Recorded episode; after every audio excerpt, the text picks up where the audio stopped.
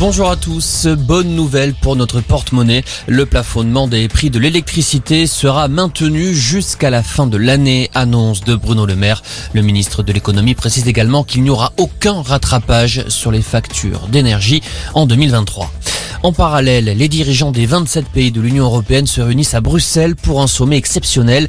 Au cœur des discussions, l'hypothèse d'un embargo sur le pétrole russe, un embargo dont ne veut toujours pas la Hongrie. Il sera notamment question des prix de l'énergie en Europe et des mesures à mettre en œuvre pour permettre d'aider l'Ukraine à exporter ses produits agricoles. Elle vient apporter en personne le soutien de la France à l'Ukraine. La ministre des Affaires étrangères Catherine Colonna est à Kiev aujourd'hui. Il s'agit du premier déplacement d'un ministre français en Ukraine depuis le début de la guerre. Gérald Darmanin dénonce une fraude massive aux faux billets. 30 000 à 40 000 billets frauduleux lors de la finale de la Ligue des Champions samedi au Stade de France. Le ministre de l'Intérieur déplore une désorganisation dans l'accueil des supporters anglais. De son côté, la ministre des Sports, Amélie Oudéa-Castera, demande une enquête très approfondie de l'UFA. La campagne des législatives commence officiellement aujourd'hui pour plus de 6000 candidats à 13 jours du premier tour. Les affiches de campagne fleurissent dans les communes.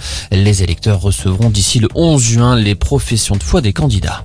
Carlos Ghosn sera-t-il extradé vers la France? L'ancien patron de l'alliance Renault-Nissan, visé par un mandat d'arrêt international, a été interrogé par la justice libanaise. Carlos Ghosn est visé par une enquête notamment pour abus de biens sociaux, abus de confiance et blanchiment en bande organisée. Et puis la fin du suspense, le quart de finale de Roland Garros entre Novak Djokovic et Rafael Nadal aura finalement lieu demain soir.